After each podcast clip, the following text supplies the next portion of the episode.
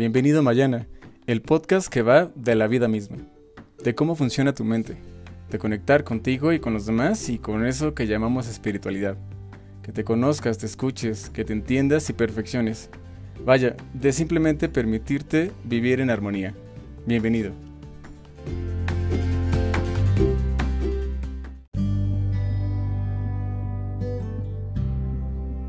Les doy la más calurosa bienvenida a este nuevo episodio. Mi nombre es Pablo Moyers y estamos de regreso para, para compartir. Les agradezco infinitamente todos los comentarios que me han hecho eh, y retroalimentación referente a los episodios anteriores.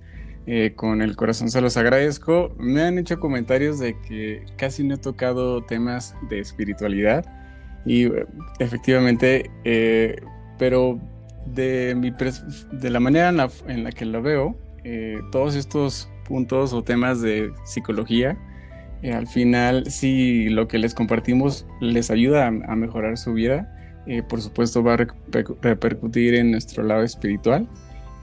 digo, de igual manera yo prometo tocar más temas de espiritualidad y pues nuevamente muchas gracias por, por toda esa retroalimentación. Y bueno, pues el día de hoy vamos a platicar sobre la empatía. Eh, conocer cuán importante resulta identificarla porque es mucho más extensa y compleja su definición. Yo pienso que eh, la empatía debería formar parte de las habilidades para tener una inteligencia emocional óptima porque pues somos seres sociales, así que eh, nuestra habilidad para podernos comunicar es clave con las personas el que sepamos, el, para poder tener unas eh, eh, relaciones saludables con la familia, con la pareja, con los trabajos, en todos los ámbitos.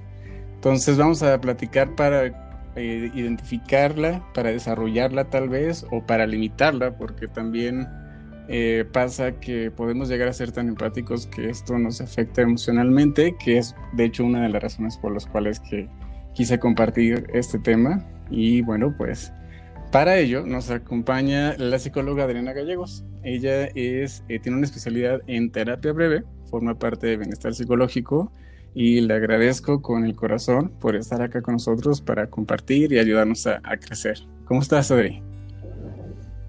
Hola Paola, muchas gracias. Gracias por invitarme de nuevo y claro que sí, siempre estamos con gusto para poder compartir información que nos ayude a crecer. Perfecto, te agradezco muchísimo. Entonces vamos a adentrarnos al tema de, la empatía. Yo eh, quise que, platicar sobre ello porque pues en algún punto de mi vida de hecho yo era, bueno, no era nada empático, eh, era como muy, muy distante a, a lo que las demás personas sentían Después de que con el tiempo fui como aprendiendo a hacerlo, a, la importancia que tiene, también llegó un punto en el que me convertí en una persona bastante empática o me afectaba bastante los problemas de las otras personas, sobre todo si me importaban, ¿no? Este, a un grado en el que me, me, podría llegar emocionalmente a afectar. Entonces, eh, Padre, ¿nos podrías definir qué es la empatía para que lo veamos como desde el lado de la psicología? Claro que sí. La empatía es la acción que te eh, hace conectarte con las emociones de otra persona. Es lo que te hace identificarte, sentir lo que la otra persona siente, valorar a la otra persona. Es lo que nos hace seres sociables. Así es. La empatía debe de tener ciertos límites precisamente por como lo acabas de mencionar, a veces somos cero empáticos y entonces creemos que nuestro mundo es nuestro y gira en torno a nosotros y nada más. Y a veces empatamos tanto con los demás que entonces todo lo que les pasa a las personas que están a nuestro alrededor, o quizás ni siquiera tan cercanos, sino simplemente si vemos algo en la televisión, nos afecta demasiado. Entonces hay que aprender precisamente con las herramientas de la inteligencia emocional a poder limitar. Si es importante ser empático, por supuesto es lo que te permite tener una mejor relación con cualquier persona, pero también hay que poner límites. Y eso a veces también llega a ser complicado porque dices, bueno, ok, voy a aprender a ponerme en los zapatos del otro, voy a identificar qué es lo que está pasando, qué es lo que está sintiendo, si a lo mejor me contestó de mala manera es porque él él o ella está pasando por una situación complicada, no fue directamente hacia mí, el problema no es conmigo, etcétera. Yo creo que, Pero, eh, perdón que, eh, me meta tan así, eh, yo creo que a veces es también complicado si quieres identificar cuando estás siendo demasiado empático, ¿no? A veces ni siquiera lo sabes. exactamente. ¿Cómo lo vas a saber? Cuando la emoción que tú estás sintiendo te hace sentir mal e incómodo. Okay. Porque si yo soy empático con la otra persona, entiendo que la situación que le está pasando es complicada o es muy bonita, hasta ahí, pero no me afecta, solo la entiendo. Cuando ya me sobrepasa la empatía, es porque lo que le está pasando al otro me afecta directamente en mis emociones, en mi estado de ánimo, en mi forma de actuar, en mis actividades cotidianas. Entonces ya estoy sobrepasando la empatía y tampoco es sano. Tal vez lo que a ti te pasaba era esto de lograr ser tan empático que entonces no te diste cuenta en qué momento se rompió el límite de tu vida y la del otro, de tu sufrimiento y tus logros y el del otro. Entonces, ¿cómo aprender a tener ese límite? Un punto fundamental es identificar si la emoción que estás teniendo en este momento es por ti, por, generada por tus actitudes, por tu situación de vida, o se está generando por otra causa. Ejemplo, vamos a suponer que tienes una amiga o un amigo que está pasando por un duelo, perdió a un ser querido, ¿no? Y claro está que es una persona que te importa y su dolor te llega, te duele, pero con cierto límite, pero no al grado de que tú te deprimas igual o peor que la otra persona por lo que está pasando la otra persona, porque entonces ya estás sobrepasando la empatía. Así es como apropiarse de la emoción que es ajena, ¿no? Completamente. Exacto, entonces en el momento que tú aprendes a identificar tus emociones y a darte cuenta, a ver, ¿qué está pasando en mi vida? ¿Realmente se justifica la situación emocional que tengo en este momento, la emoción que estoy sintiendo y obvio para eso es identificarme, aprender a identificar mis emociones, cuando estoy alegre, cuando estoy deprimido, cuando estoy frustrado, cuando estoy contento, cuando estoy eufórico, cuando estoy eh, rabioso, ¿no? Y entonces, ok, yo ya me identifiqué, ya sé cuáles son mis emociones, ya sé cuándo se detonan mis emociones, y entonces sí vamos a evaluar si lo que estoy viviendo ahora en este momento, en mi presente, en mi aquí y en mi ahora, tiene que ver con esta emoción o no tiene nada que ver. Vamos a suponer, tú a lo mejor ahorita estás en una situación complicada porque tienes una ruptura amorosa pero estás eufórico. ¿no? Estás súper contento. Entonces, ok, bueno, estás contento porque realmente era lo que necesitabas. Necesitabas terminar esa relación, en una relación tóxica. Y resulta que no, que a lo mejor terminaste porque tu pareja tuvo que irse de viaje y entonces lo más sano es que de momento terminaran y demás. Y no es que tengas que estar súper feliz ni súper triste, pero, pero no tiene razón de ser. Pero resulta ser que tu mejor amigo acaba de conseguir un súper empleo y está padrísimo y tiene todo lo que había soñado. Entonces está padre y tú estás muy contento, pero por tu amigo, ¿no? Así es. Porque tu situación de vida no está relacionada con esa emoción. Si lo empiezas a identificar, entonces te darás cuenta que estás eh, sobreempatado con tu amigo y lo que tendrás que hacer es hacer una lista de valoraciones para ver qué emociones sí te vas a permitir porque son tuyas y cuáles no. Se vale estar contento por mi amigo, pero hasta ahí. ¿Por qué? Porque si a mi amigo le va mal, entonces esa euforia que ahorita tengo, al rato se va a convertir en frustración, que no es mía, porque no es parte de mi entorno y de mi vida. Entonces, esos pequeños tipsitos son los que se pueden empezar a hacer cuando apenas estamos aprendiendo a desarrollar la inteligencia emocional.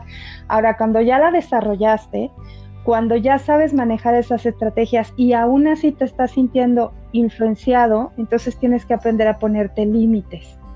Hasta dónde sí me voy a permitir y hasta dónde no. Adri, eh, ¿se nace siendo empático? ¿Es como parte de nuestras emociones per se?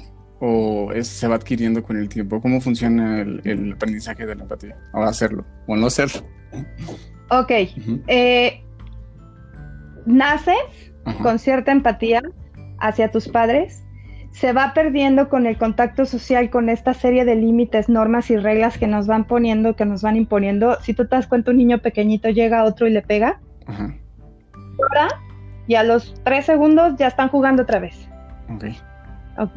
Hay empatía, o sea, bueno, el otro me pegó, yo le pegué, ya estamos bien, no pasa nada.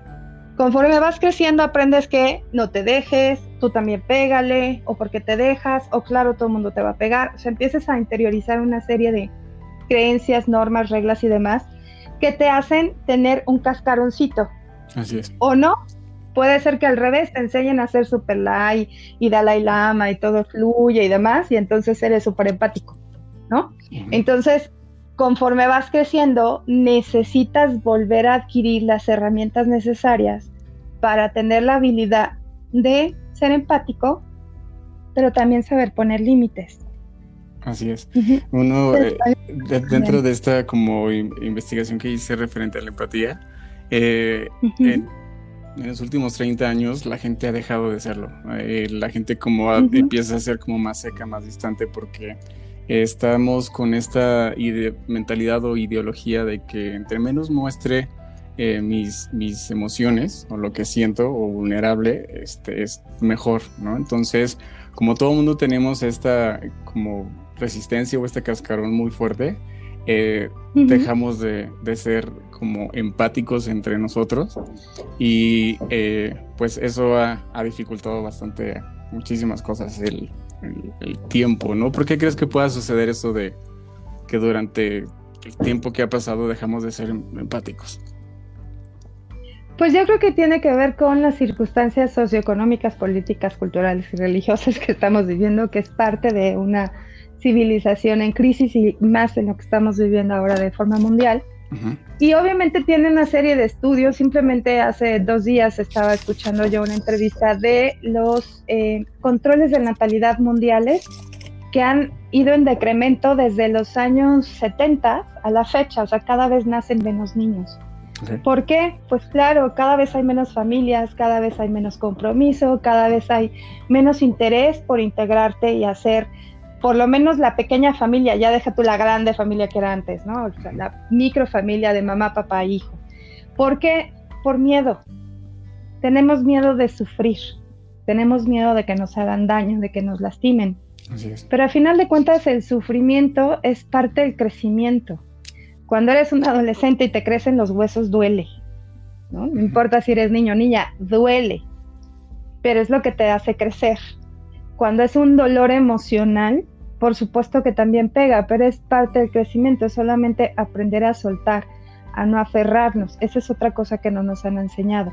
Estamos en una cultura del consumismo. Entonces tengo que estar consumiendo todo el tiempo, tengo que estar comprando, tengo que tener cosas. Y entonces las relaciones amorosas ya no es una relación entre dos personas, ya es una relación comercial, ya es un contrato, en donde si cubres eh, los requisitos del producto que quiero, te compro. Sí, no, no. Es irónico, ¿no? Sí, claro. Exacto. Entonces, obviamente ya no nos vemos como personas con fallas y virtudes, sino ya nos vemos como objetos que nos van a proveer de ciertas cosas que estamos necesitando. Cuando no te das cuenta que en realidad lo que necesitas, no hay nadie mejor que tú para proveértelas. Ah. El otro es un plus es el adorno de ti mismo, pero no es lo que necesitas. Por eso tantas rupturas también, porque es que no me llena, no me complementa, no me da lo que le pido, pero si no te lo sabes dar ni tú mismo, ¿cómo puedes esperar que otra persona llene ¿no? ese vacío, ese espacio que ni tú mismo sabes que es? Así es, tal vez el, el que esta pareja o esta relación me está haciendo ver estas partes que necesito mejorar de mi forma de ser este, y, en vez de como ser empático y por fin trabajar estas partes, eh, estas partes vulnerables o estas cosas a mejorar de nuestra, de nuestra personalidad, este, pues no, no, no lo vemos a negativo y lo dejamos atrás. se va Exacto, porque aparte nadie nos lo explica así, o sea, tú no creces sabiendo que te vas a topar con personas que te van a enseñar en el camino a ser mejor. Exacto. Nadie te lo enseña. Entonces, cuando te topas con una persona con la que estás perdidamente enamorado porque crees que es todo lo que tú crees que es, Y al pasar el tiempo, pues te das cuenta que, ese idilio de amor se va acabando y empiezas a conocer a la persona real que tienes enfrente, no valoras, ¿no? O valoras demasiado y entonces tú te devalúas. Exacto. ¿no? Entonces, es un estilo y afloje, por eso tan importante lo que mencionabas al principio, la inteligencia emocional. Aprender a conocerme a mí mismo, a saber cuáles son mis fallas, cuáles son mis virtudes, cuáles son mis zonas de oportunidad, trabajar en ellas, porque al trabajar en ellas voy a empatar con personas que estén vibrando en esa sintonía de aprendizaje. Y entonces voy a tener una mejor calidad de vida en pareja con una persona que pretende lo mismo que yo. De todas maneras, aunque tú no lo hagas, vas a empatar con personas que vibren igual que tú. Y por eso siempre sale la frase de, es que siempre me topo con la misma piedra y no importa con quién salga, me pasa lo mismo. Claro, porque tú sigues haciendo lo mismo. Sigues sin avanzar, sin aprender, sin conocerte, sin crecer, sin llenar tus vacíos. Entonces, la invitación es aprender primero contigo mismo, aprender a reconocerte, a aceptarte, a entender que no eres perfecto que se vale la imperfección y que en la imperfección está la sabiduría y el aprendizaje. Y entonces sí, una vez que empieces en este camino, no es que termines de conocerte y entonces empates con otra persona, sino en el camino vas conociendo y empatando con personas que estén vibrando en la misma sintonía. Así es. Eh, leí que, bueno, decía Gandhi que las tres cuartas partes de las miserias y malos entendidos en el mundo terminarían si las personas se pusieran en los zapatos de los demás y entendieran su punto de vista. Y yo creo que eso es también con uno mismo, ¿no? Eh, como reforzando lo que tú dices.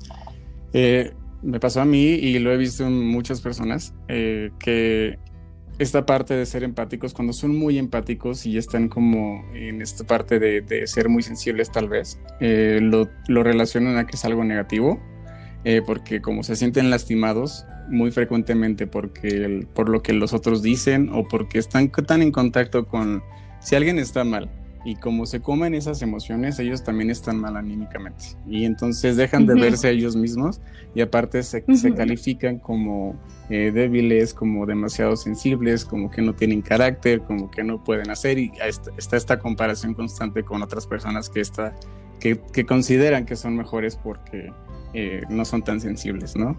Pero yo, es, eh, a mí me parece que el ser empático es una de las cosas más hermosas de, de, las personas, también sí son como muy sensibles en ese aspecto, porque pues son gente que es feliz y atrae a gente que, como tú dices, vibra igual, que, que usualmente tienen como sentimientos muy puros, este, pero eh, simplemente, como tú dices, aceptar, conocerte, ¿no? Saber que eres así, eh, abrazarlo, ¿no? Y eh, ser con ello, ¿no? Y vivir con ello y limitar que, bueno, si yo soy así de sensible, entonces ya lo, lo si me llegan situaciones en las cuales eh, me va a afectar porque quiero mucho a esa persona y le está yendo mal o cualquier situación, pues no comérmelo, ¿no? Pero no significa que tienes que cambiar tu forma de ser sensible, sino simplemente ser inteligente en cuanto a lo que te vas a adaptar a ti, ¿no? Claro, es entenderte y entender, entender que te vas a sentir mal y entonces es tu decisión, te empoderas, ¿no? A ver, yo ya sé que a mi amigo le está yendo mal, que yo soy súper sensible y que seguro me va a poner igual o peor que él. Ya lo sé, entonces yo decido, empato con él, sigo con él, la sufro con él o yo mismo digo, a ver, sí lo voy a sufrir, pero tantito, porque ya me conozco y sé que yo me, me sobrelimito ¿no? Y entonces a lo mejor el otro ya está feliz y ya lo superó y yo sigo tirada en la depresión por lo que le pasó. Pero ya es mi decisión. Si lo identifico y yo afronto la decisión de no me importa, yo soy fiel y soy leal y voy a estar con mi amigo, ok, está bien, pero ya lo sabes, ya lo decidiste. O sea, te pongo un ejemplo. Una pareja que eh, la novia se va a ir a vivir a, a, otro país, pero está haciendo planes de hacer este eh, un proyecto aquí con, la pareja, pero ya se va y, es como claramente no está como funcionando, fluyendo bien el asunto. Y, la pareja que se queda es, no importa, yo voy a seguir. Yo voy a seguir al fin del mundo, ok, está bien, está sufriendo, pero él está decidiendo quedarse en esa situación de sufrimiento. Entonces, ya sabes que lo vas a sufrir, ya sabes que eres sensible, ya sabes que te vas a sentir mal, sí, ¿Decides tomarlo? Sí, perfecto. Entonces, ¿qué es lo que te va a ayudar? Que tú ya estás decidiendo, que tú ya te estás empoderando. Nadie te está obligando a seguir en esa situación. Entonces, en el momento que tú aprendes a decidir y a elegir tus batallas, a lo mejor en ese momento dices, ok, yo elijo quedarme, de acuerdo. ¿La vas a sufrir? Sí. Y entonces hazte la pregunta, ¿y qué vas a ganar? Si ya la vas a sufrir, si ya te vas a aventar, si vas a dar el todo perfecto, ¿qué vas a ganar? Y no es de un contrato de a ver qué me das, no. ¿Tú qué vas a ganar para ti? ¿Qué aprendizaje te vas a enfocar en lograr en esto? En ser una persona más eh, entendida de ti mismo, en ver hasta dónde llegan tus límites, en saber que puede ser incondicional para una persona y tú decides en qué momento parar, ¿no? O sea, ya lo haces consciente. Exacto. Ya te empodera. Me gustó mucho que eh, eh, va muy de la mano con el, ser asertivo, ¿no? O esto va a ayudar a que logremos ser asertivos, que era lo que platicábamos con Hugo, con Hugo porque eh, vas a poder tomar mejores decisiones sobre, en este caso, lo que tú sientes. ¿no? Adri, y también está el otro lado de las personas que no son nada empáticas. ¿no? ¿Cómo se puede ser empático, tal vez? Ok, ¿cómo puede ser empático? Fíjate que hay un ejercicio que me encanta, eh, lo hago mucho con las parejas, que es, ok, quítense los zapatos y cámbienlos, ¿no? Tú ponte los de tu pareja y viceversa. Ok, ya te los pusiste y te quedas así, caminas, vas, vienes, haces, deshaces, como puedas, ¿no? No importa si uno traía tacones y el otro traía botas, como sea, uno calza del 10 y el otro calza del 3, úsalos, un rato por lo menos y después regresa y cuéntame cómo te fue. Entonces, obviamente las experiencias son desde, pues calzamos del mismo, pero ella pisa chueco, o, él tiene un huesito salido y está marcado en el zapato, o yo no aguanto los zapatos que usa él, o es, no me gustan los zapatos de vestir. Una serie de cosas que te comentan que dices, ok, pero ya ves la situación que tiene con sus zapatos, así es su situación de vida. Entonces tú estás criticando o estás eh, dando por hecho situaciones en su vida desde el uso de tus zapatos, pero ya que usaste los de la otra persona ya te das cuenta que es diferente, ¿no? Ya no puedes tener la misma situación. Eso de verdad que es un ejercicio que me encanta porque es muy didáctico, es muy kinestésico, es muy lúdico. Y otro ejercicio súper importante también para darte cuenta de, la empatía y de cómo aprender a respetar las realidades de los demás es un cuento que me encanta que nos daban cuando éramos niños, muy niños, obvio no creo que a ti te haya tocado, de eh, un circo que va de visita a un pueblito y hay eh, un asilo de ancianos. Y entonces salgan a ver al circo, ya sabes, ¿no? Como era antes, que salían y hacían acrobacias y demás para invitar a la gente a que fuera al circo salen los viejitos y entonces empiezan a acercarse y de repente les dice, vengan a tocar a nuestro animal exótico. La mayoría de estos eh, personajes del asilo eran ciegos. Entonces se acercan y cada quien em, empiezan a tocar, ¿no? Este animal exótico maravilloso. Y cuando regresan al asilo, pues platican de su experiencia. Entonces, pero se dieron cuenta del animal exótico, es que era largo, largo, húmedo y como rugoso. Y otro le contesta, claro que no, estás equivocado. El animal exótico era muy ancho, muy grueso, muy alto, ¿no? Y peludo. Y otro le dice, por supuesto que no, era súper, súper delgadito, y nada más tenía la puntita peluda, ¿no? Y, entonces, y un olorcito medio raro. Ok, ¿quién estaba diciendo la verdad? Todos, ¿no? Todos, ¿no? Entonces, esta eh, este cuento, ¿no? O esta fábula, si tú quieres, me encanta porque así es la vida. O sea, tú me estás contando las cosas y yo debo de validarlas porque es tu realidad. Así lo estás viviendo. Yo no lo viví así, pero tú sí. Entonces, desde, tú, desde donde tú lo estás viviendo, si lo estás sufriendo, yo ya tengo que tener la habilidad o la capacidad de entender que estás sufriendo no por mi culpa necesariamente, sino porque así lo viviste. Y viceversa, si la otra persona entiende esta parte, entonces, ok, tú sufriste con esta situación, yo sufrí con esta situación, no fue nuestra intención, ¿a qué acuerdo llegamos? ¿Qué podemos hacer? ¿No? Entonces, ya haces ah, decisiones asertivas, ya tienes una comunicación asertiva, más amorosa, más entendida. Y lo ponemos, por ejemplo, en el trabajo. ¿Cuántas veces nos ha pasado que tenemos una persona que está por arriba de nosotros y otra por abajo? Y la de por arriba a veces no es lo más asertiva. Y uno cree que la víctima es uno, ¿no? Cuando en realidad dices, sí, pero él tiene otro arriba, que seguramente está igual o peor. Y si no, es aprender a, poner el límite, decir, ok, yo estoy viviendo esta realidad, ¿cómo la está viviendo el otro? Voy a entenderlo. Y tal cual puedes llegar y preguntarle, ¿cómo lo estás viviendo tú? ¿Qué está pasando contigo? ¿Cómo lo estás percibiendo? Para que entonces ya puedas entender desde su realidad qué es lo que está pasando y no justifica la grosería, por supuesto, no justifica la agresión, no justifica los malos tratos, eso no se justifica. Puedes entenderlo y darle una solución y poner límites, por supuesto, ¿no? Ponemos el ejemplo de un niño chiquito que acaba de entrar a la escuela y eh, da la hora de la salida, la mamá llega tarde y cuando llega tiene un reporte el niño de que golpeó a todas las maestras y pateó a la directora. ¿Qué haces como mamá? O sea, le pegas una gritoniza al niño, lo castigas, lo nalgueas, ¿qué haces? Pues entender, entender y las maestras entender que desde la realidad del niño está angustiado, está solo, con gente que no conoce, su mamá no llega, ve que los compañeros se van y él sigue ahí. ¿Te imaginas el grado de angustia para un pequeñito? Así es. Es, terrible. Es, inconsciente, ¿no? También es un proceso inconsciente, ¿no? Esta... Y entonces, si te está golpeando, es su instinto de supervivencia, no te está agrediendo por agredirte, te está agrediendo porque se siente amenazado. Así es. Entonces, si tú como adulto entiendes esto, ya no te enojas con el pequeñito como maestra, como directora o como un papá o como otro papá que le haya pegado a un niño, decir, el niño está angustiado.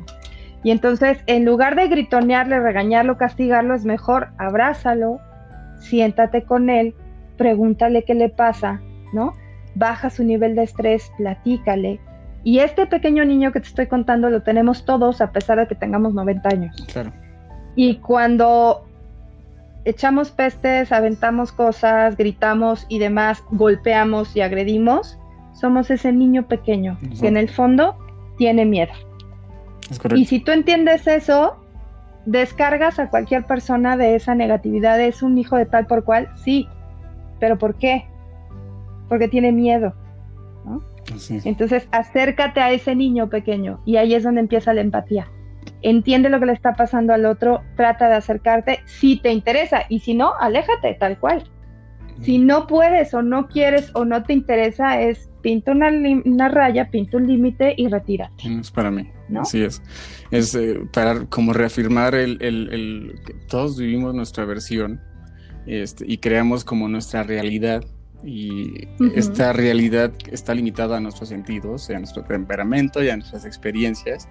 Y esa es, como tú decías, la única realidad que verdaderamente vamos a conocer. Entonces, eh, la empatía es el tratar de comprender la realidad de las otras personas.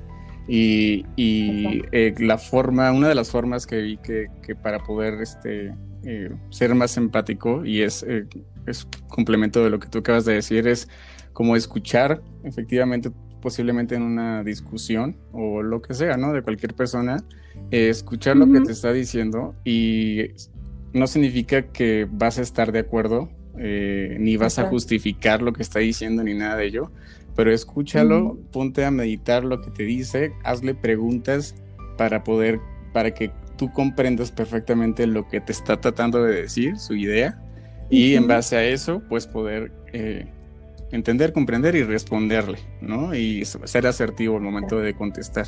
Una de las eh, cosas que me gustó mucho de, esta, de este proceso de tal vez de escuchar y, procesar y ser empático y contestar es que al final si no estás de acuerdo o no, no, no empatas con lo que te está diciendo la otra persona, eh, esta información nueva que te llegó, este, esta otra perspectiva que tal vez no empató contigo, va a enriquecer la tuya, porque va, a ser más grande eh, tu conocimiento referente a lo que sea, ¿no? O tus emociones, o va a ser al final una experiencia que te va a ayudar a, a que sea más completa. Entonces, en lugar de seguir discutiendo, peleando, bla, bla, bla, sino simplemente eh, esta es como la idea principal, ¿no? Que te va a ayudar el, el ser empático, todo eso. Claro, y fíjate algo muy importante que mencionaste. El, tienes que hacer una escucha asertiva, ok, no oír, porque oír es escuchar un ruido, escuchar es poner atención en lo que está diciendo el otro. Pero súper importante para realmente reafirmar es, a ver, lo que tú me estás diciendo es esto, o yo te entendí esto, en este momento así estamos platicando y, ok, a ver, Pablo, lo que tú me estás diciendo es que para ser empático debo de tener una escucha hacia el otro y eso me va a enriquecer y va a acrecentar mi realidad. ¿Es correcto lo que me dijiste? ¿Es eso? Perfecto. Entonces ahí ya hice una escucha asertiva porque ya rectifiqué o verifiqué que lo que tú me dijiste efectivamente es lo que yo entendí. Ese es otro. Porque yo te puedo escuchar, pero voy a escuchar desde mis herramientas. ¿Cómo sé que realmente lo que yo escuché es lo que tú me quisiste decir? Ok. Ahí está, es importantísimo, yo creo que ese punto, ¿no? Exacto. entonces es hacer el feedback. Esperen, Es hacer un feedback. es, a ver, yo, yo te escuché esto, ¿sí fue así? Sí. no, yo que yo te quise decir fue esto. Ah, ok. Ahí ya queda reafirmado y súper confirmado que quedó claro que yo entendí lo que tú quisiste decirme. Cuando nos mandan mensajes de WhatsApp, que era con una intención, pero lo leemos con otra y esa intención que nosotros leemos fue porque lo que nosotros sentimos, ¿no? Es, es, es, por eso que es tan importante la empatía y entenderla para que podamos eh, comprender realmente las intenciones, qué vamos a dar y qué vamos a recibir, ¿no? Exacto. Es completamente importante. Es eh, como tal vez resumido o como yo lo puedo identificar es que definir la empatía es que yo siento lo que tú sientes, yo comprendo lo que te está ocurriendo y con ello tal vez te apoyo o te ayudo, pero no es mío ni, ni, lo, ni lo voy a sentir como tal. Es, es tal vez ser un poquito egoístas, cuidarse. Es ver por sí, se vale. Sí, o sea, es tal cual, es, sí, es empatarme contigo, te entiendo, te creo, te acepto, pero hasta donde llega mi límite de quién soy yo. Entonces, reafirmarte muy bien en quién eres tú, primero, para poder empatar con el otro, va a ser un empate sano y correcto. Si yo no tengo mis propios límites y busco empatar con el otro, me voy a perder en el otro. Y entonces ya me voy a la sobreempatía y entonces ya no nada más voy a sufrir por mí, sino voy a sufrir por el otro. Entonces es, es un proceso que va despacito, va de la mano. ¿Cómo lo puedes diagnosticar? Tal cual, si yo no estoy comprendiendo que el otro tiene actitudes por cierta razón, ojo, tengo que ser más empático y escuchar qué está pasando. No aceptar, escuchar, entender. Y si estoy sufriendo de más, más por lo que le está pasando a otro que por lo que me está pasando a mí, estoy siendo sobreempático y entonces también necesito analizarme y ver qué está pasando conmigo y ponerme límites. Así es, es correcto. Y es, es parte, todo se conecta. A mí me, me encanta todos estos temas de psicología porque al final es, eh, lo puedes lograr meditando, lo puedes lograr este, volteándote a ver, cuidándote, queriéndote, este, porque todo empieza, como bien nos dijiste, desde adentro, ¿no? Yo soy el que tengo que analizar eh, todos estos límites, todas estas tendencias emocionales que tengo para eh, dejarlos muy claro. Tal vez esta parte de la autenticidad, de quererme, de entenderme, de aceptarme como soy. Yo creo que en base a ello, ya entonces voy a poder ser empático, voy a poder ser asertivo, voy a poder ser lo que sea, ¿no? Con los demás. El, el problema de la empatía tal vez va también de, de, no aceptar tal vez y tener muy definido que, que, estas emociones que tú tienes, ¿no? Adri, eh, algo más que nos quisieras agregar, tenemos que empezar a cerrar el episodio, pero eh, creo que, que platicamos eh, cómo es que funciona la empatía y cómo debemos mejorarla de una manera muy bonita. ¿Algo más que nos quisieras agregar? Pues nada más, Paolo, que sea eh, un trabajo del día a día, el tratar de ser empático con uno mismo primero y después hacerlo con los demás, sobre todo cuando hay conflictos, es una herramienta que nos ayuda muchísimo. Y bueno, pues agradecerte el, el espacio para poder compartir contigo un poquito de luz y un poquito de conocimiento. Muchísimas gracias a ti. Y pues estamos escuchándonos. ¿En dónde se pueden poner en contacto contigo, Adri, eh, para cualquier pregunta o terapia? Bueno, estamos en Somos Bienestar Psicológico en eh, Facebook, en Instagram y en YouTube. Perfecto. Eh, de igual manera también escuchas, no se olviden de darnos like en Facebook, en Instagram y en Twitter y ahí nos pueden hacer llegar sus preguntas, sus dudas y bueno, también dejaré la información de contacto de bienestar psicológico de Adri en la descripción del podcast. Muchísimas gracias por haberme eh, regalado ese tiempo, Adri. Que tengas bonito día. Al contrario, igualmente. Muchísimas gracias. Saludos a todos. Bye bye. Bye bye.